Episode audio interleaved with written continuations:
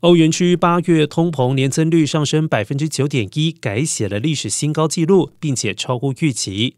通膨升温主要是受到食物、烟酒价格上涨驱动。